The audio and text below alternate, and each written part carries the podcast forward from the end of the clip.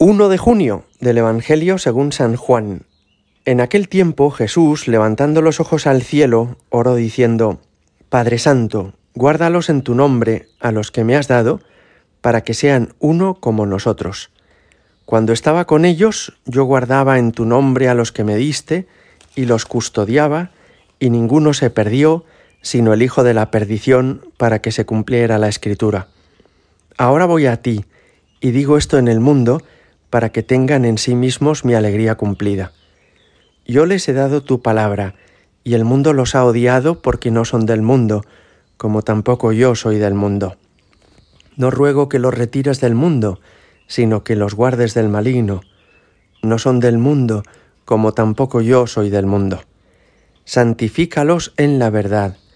Tu palabra es verdad. Como tú me enviaste al mundo, así yo los envío también al mundo, y por ellos yo me santifico a mí mismo, para que también ellos sean santificados en la verdad. Palabra del Señor. Decía hoy Jesús en el Evangelio, yo les he dado tu palabra, y así también los envío al mundo. ¿Qué puede significar esta expresión? Al menos dos cosas, y es que Jesús, en primer lugar, les ha dado a los apóstoles la palabra de Dios, para que la difundan por todo el mundo, les ha mostrado quién es Dios, les ha revelado cómo es el cielo, también lo que es bueno y lo que es malo. Eso quiere decir, yo les he dado tu palabra, pero también dar la palabra significa otra cosa, que es comprometerse con algo o con alguien, que es prometer algo. Así decimos en lenguaje coloquial, oye, te doy mi palabra de honor de que ha sucedido esto o que he visto esto otro, o lo que sea, ¿no? Y también en este sentido Jesús dice, yo les he dado tu palabra. Es decir, Jesús nos ha mostrado que el Padre está comprometido con nosotros, que Dios Padre nos ama, que nos quiere, que ha hecho una promesa y una alianza con nosotros y que no nos va a abandonar nunca. También hoy en el Evangelio decía Jesús, cuando yo estaba con ellos, yo guardaba en tu nombre a los que me diste. Guárdalos en tu nombre. Esto quiere decir que Jesús nos cuida, como un buen pastor a sus ovejas, como un padre a sus hijos. Él está pendiente de nosotros, nos guarda, nos cuida, nos custodia, podríamos decir, para que ninguno se pierda. Es una tarea preciosa, la de velar por los demás. Y es también una tarea que Dios nos confía a nosotros con respecto a las personas que ha puesto a, nuestro cargo, bajo nuestra responsabilidad.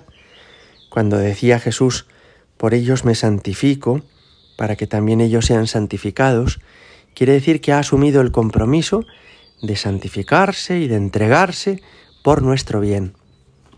Esto es lo que hacen también los padres de familia por sus hijos, esto es lo que hemos de hacer los sacerdotes por nuestros fieles, o las personas que tienen una empresa por sus empleados, es entender que las personas que tengo bajo mi responsabilidad me han sido confiadas por Dios y que por tanto las tengo que custodiar, las tengo que cuidar y he de orar por ellos y de tratar de ser buen ejemplo para ellos, he de protegerlos, he de ser como un pastor con el rebaño que Dios me ha dado.